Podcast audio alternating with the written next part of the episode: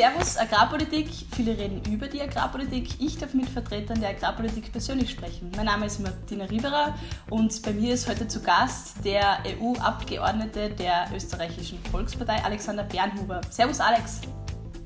Hallo, grüß dich Martina aus dem schönen Niederösterreich, aus dem Mostviertel heute bei uns daheim aus dem Garten. Sehr idyllisch. Schön, dass du Zeit genommen hast. Äh, du bist 28 Jahre, du bist der jüngste EU-Abgeordnete der EVP, ist das richtig? Stimmt genau, also äh, mit ja, voriges Jahr 27 war ich von uns 185 Abgeordneten der EVP äh, der jüngste und vom ganzen EU-Parlament von uns, äh, von uns 700, 705 Abgeordneten, also unter den zehn jüngsten. Es gibt noch ein paar jüngere, aber wir sind eine kleine junge Truppe im Parlament.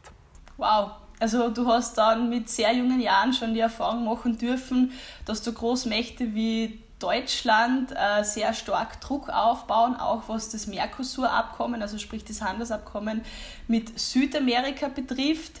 Äh, du bist EU-Abgeordneter, was kannst du äh, dagegen machen?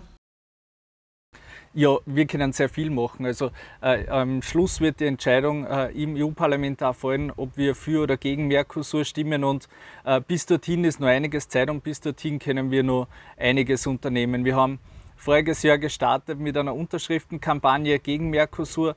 Da haben wir schon über äh, 41.000 Unterschriften gesammelt, nicht nur aus, aus, Österreich, sondern es haben uns sogar Unterschriften aus Deutschland äh, und andere und der Schweiz sind zu uns gekommen. Das hat uns wirklich gefreut. Äh, da kann man wirklich Druck aufbauen und es gibt immer wieder Verhandlungsrunden wo wir auf unsere Punkte aufmerksam machen. Und äh, was uns ganz wichtig ist, wir wollen nicht ausverkauft werden mit, äh, mit heimischen Produkten und wir wollen kein Handelsabkommen haben, das ein reiner Austausch ist. Äh, wir als Europa dürfen Autos nach Südamerika verkaufen und als Gegenzug kommen dann äh, Container und tonnenweise Rindfleisch zu uns, die nicht zu selben äh, Bedingungen produziert worden sind, wie es es bei uns gibt.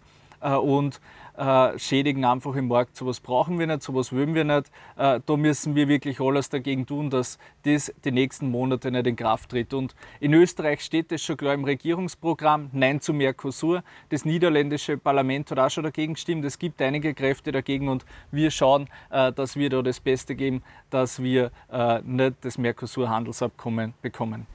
Mit 1. Juli hat Deutschland die EU-Ratspräsidentschaft übernommen. Jetzt haben die ein sehr großes Interesse daran, äh, Mercosur möglichst schnell durchzubringen. Was ist da deine Einschätzung? Wie geht es denn da weiter? Ja, natürlich. Deutschland ist äh, eines der Automobilländer äh, Nummer eins weltweit und die haben da großes Interesse. Gerade jetzt mit der Corona-Krise ist, äh, ist der Absatzmarkt für Autos eingebrochen und die suchen neue Märkte und da wird in den nächsten Wochen und Monaten, und man hat es jetzt in die Reden von deutschen Ministern rausgehört, sie wollen da um immens Druck aufbauen. Gemeinsam mit Phil Hoben, mit dem Handelskommissar, sind die da wirklich dahinter, äh, dass da die nächsten Monate was zustande kommt. Und unsere Position muss einfach klar sein, wir müssen die Stärken einfach strikt äh, dagegen zu sein. Mhm, mh. Jetzt ist das Problem beim Mercosur-Abkommen mit den südamerikanischen Staaten, dass die Standards, was Umweltschutz, was Tierschutz anbelangt, ganz andere sind. Die Produktionseinheiten sind viel größer etc. Ähm, wie kann das möglich sein, dass Lebensmittel, die unter solchen Standards in Südamerika produziert werden, nach Europa transportiert werden und dort zum Verkauf stehen? Das ist doch nicht das gleiche Niveau, oder? Na, ist so, äh, ist nicht fair. Und äh, das Problem ist, oder das Problem ist dann, wenn nicht draufsteht, von wo es her ist.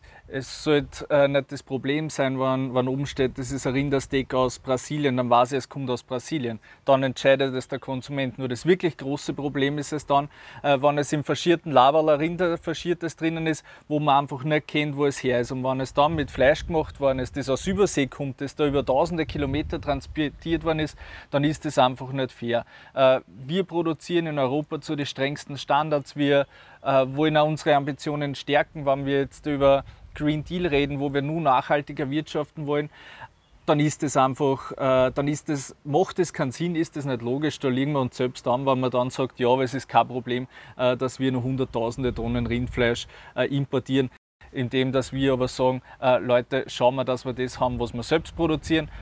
Schauen wir, dass wir uns selber versorgen können. Es hat die Corona-Krise gezeigt, dass Selbstversorgung eines der wichtigsten Dinge ist. Die haben wir im Lebensmittelbereich noch gehabt und äh, ich glaube, da kann es nicht unser Ziel sein, dass wir Produktion irgendwo anders hinauslagern. Du sitzt im Umweltausschuss, da müssen ja die Welten so richtig aneinander prallen, was Landwirtschaft und Umwelt, also die Ansprüche jeweils betrifft. Welche Rolle spielt die Landwirtschaft eigentlich im Umweltausschuss? Ja, sie spielt eine Rolle. Es reden viele über die Landwirtschaft, aber es reden leider wenige mit den Landwirten. Und wir sind im, im, Umweltausschuss wirklich leider nur sehr wenige Landwirte, aber im Vergleich dazu sehr viele, äh, die über die Landwirtschaft reden. Bei uns geht es äh, ja, sehr stark um die Themen Biodiversität, wie können, wir, äh, wie können wir Artenvielfalt erhalten und da ist einfach der wichtigste Schritt, äh, wenn wir das Land bewirtschaften, wie können wir da mit den Bauern äh, gemeinsam reden. Ähm, leider machen das nicht sehr viele, leider reden nur viele über uns, aber für das bin ich froh, dass ich da bin. Ich habe gute Kollegen, mit denen verstehe ich mich sehr gut, dass wir einfach unsere Inputs einbringen. Wie können wir, wir machen schon viel Vorleistungen, wir tun das, äh, wir, wir sind die, die Flächen äh, begrünen, wir schauen, dass da Bienen schon Flächen haben, äh, wo, sie, wo sie mal umfliegen können da machen wir schon viel und äh, das muss man einfach den Kollegen in sehr langen Gesprächen beibringen. Man muss ihnen das erklären versuchen. Äh, es würden leider nicht immer alle äh, hören, dass Bauern eigentlich die wahren Naturschützer sind, die wahren Umweltschützer sind. Aber ich bin da guter Dinge, dass wir unsere kritischsten Kollegen, die wir natürlich im Parlament haben, da auch umstimmen können. Ein besonders kritisches Thema ist natürlich Glyphosat. Äh, Österreich hat sich dazu entschlossen, einen Antrag zu stellen, das Glyphosat äh, komplett zu verbieten. Du siehst das auf europäischer Ebene, verfolgst das ein bisschen mit, wie sind die Abläufe. Äh, gibt es jetzt ein Glyphosatverbot oder nicht und welche Rolle hast du dabei gespielt? Ja, das Glyphosat-Thema ist äh, schon ein sehr langwieriges und es hat voriges Jahr wieder Fahrt aufgenommen äh, in, in Zeiten, wo, wo gerade unsere Regierung abgewählt war. Äh, und dann hat es einen Beschluss im Parlament gegeben, wo es Kasten hat, Österreich soll glyphosatfrei werden. Das ist dann äh, nach Brüssel geschickt worden, ist wieder retour gekommen.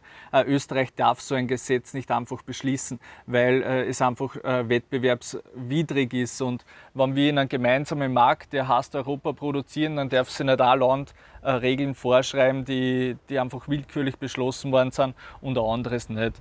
das ist jetzt auch noch immer Stand der Dinge. Das Gesetz ist wieder nach Brüssel geschickt worden wird dort gerade vor der Kommission geprüft und wir gehen stark davon aus, dass die Kommission wieder sagen wird, äh, nein, äh, ein reines nationales Glyphosatverbot äh, ist nicht erlaubt. Natürlich muss man dann weiterdenken, um wann äh, wie das in der Zukunft ausschauen kann. Aber für uns muss ganz klar sein, und das ist jetzt nicht nur Glyphosat, sondern es betrifft alle anderen Pflanzenschutzmittel auch alle Mittel, die bei uns äh, in, in Österreich oder in Europa verboten werden, wollen wir nicht haben, dass die dann in unsere importierten äh, Lebensmittel reinkommen. Das ist das Thema äh, Kartoffeln, das wir voriges Jahr gehabt haben. Es sind zu wenig Kartoffeln am Markt gewesen, weil einfach die Produktionsbedingungen zu schwer waren.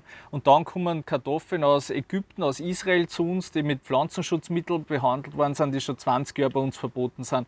Dasselbe wollen wir bei Glyphosat auch nicht, äh, dass so etwas passiert. Also klare Regeln, faire, Handels, äh, faire Bedingungen für alle.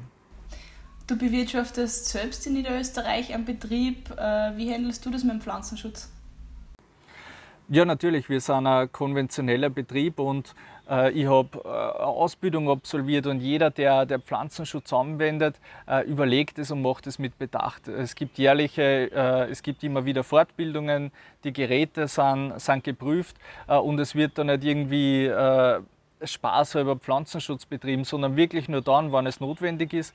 Und es hat ja zur Folge, dass wir äh, beste Qualitäten produzieren können. Und das funktioniert nur mit, äh, mit Pflanzenschutz, dass wir äh, Weizen produzieren können, der nicht mit Pilzen verseucht ist und somit höchste Qualität in unsere Semmeln ankommen, dass wir da, nicht, äh, dass wir da keine Probleme haben. Und äh, Pflanzenschutz und das kommt wieder zu einem Punkt, was ich vorher schon gesagt habe. Pflanzenschutz brauchen wir, damit wir uns auch selbst in Österreich mit Lebensmitteln und in Europa mit Lebensmitteln versorgen können. Äh, und äh, wenn wir das selbst nicht tun, dann wird Pflanzenschutz irgendwo anders äh, stattfinden und dort sicher nicht zu denselben Bedingungen, nicht mit so guten Geräten und so geschulten Landwirten und dieselben Mittel, die geprüft sind wie bei uns. Jetzt bist du Bauer und gleichzeitig auch im Europaparlament. Wie handelst du das dann daheim mit deinem Betrieb? Ja, äh, viel telefonieren, äh, viel managen. Also ich bin äh, natürlich jetzt im Sommer beziehungsweise auch während der Corona-Zeit mehr daheim gewesen, aber vorher war das einfach eine sehr intensive Zeit in Brüssel war am Wochenende daheim, vielleicht so äh, dazwischen auch noch ein paar Tage, wenn es ja ausgegangen ist, aber die meiste Zeit halt natürlich äh, unter der Woche in Brüssel und äh, bin froh, dass ich da Familie habe, die mithilft, dass Freunde, Nachbarn am Betrieb äh, immer ein bisschen die Arbeit erleben. Ja, wir haben Rinder, da hast es halt einfach in der Früh und am Abend in den Stall gehen, das gehört dazu. Äh, aber im Großen und Ganzen funktioniert das meistens sehr gut. Da bin ich auch dankbar, dass äh, ich das machen kann im EU-Parlament und daheim äh, natürlich Familie habe, die mich da dabei so unterstützt. Also sowohl bei dir im Privatleben und mit den Örtlichkeiten zwischen Niederösterreich und Brüssel ist es ein bisschen hin und her und genauso wird es immer auch auf politischer Ebene, was Mercosur, was Pflanzenschutz betrifft, ein gewisses Hin und Her oder auch ein Gezerre sein. Alex, herzlichen Dank. Du hast uns super Einblicke geliefert. Es ist wichtig, dass es so junge Leute gibt wie die. Und von meiner Seite war es das. Ich sage Servus, Baba. Ciao, bitte. Herzlichen Dank, Martina. Danke.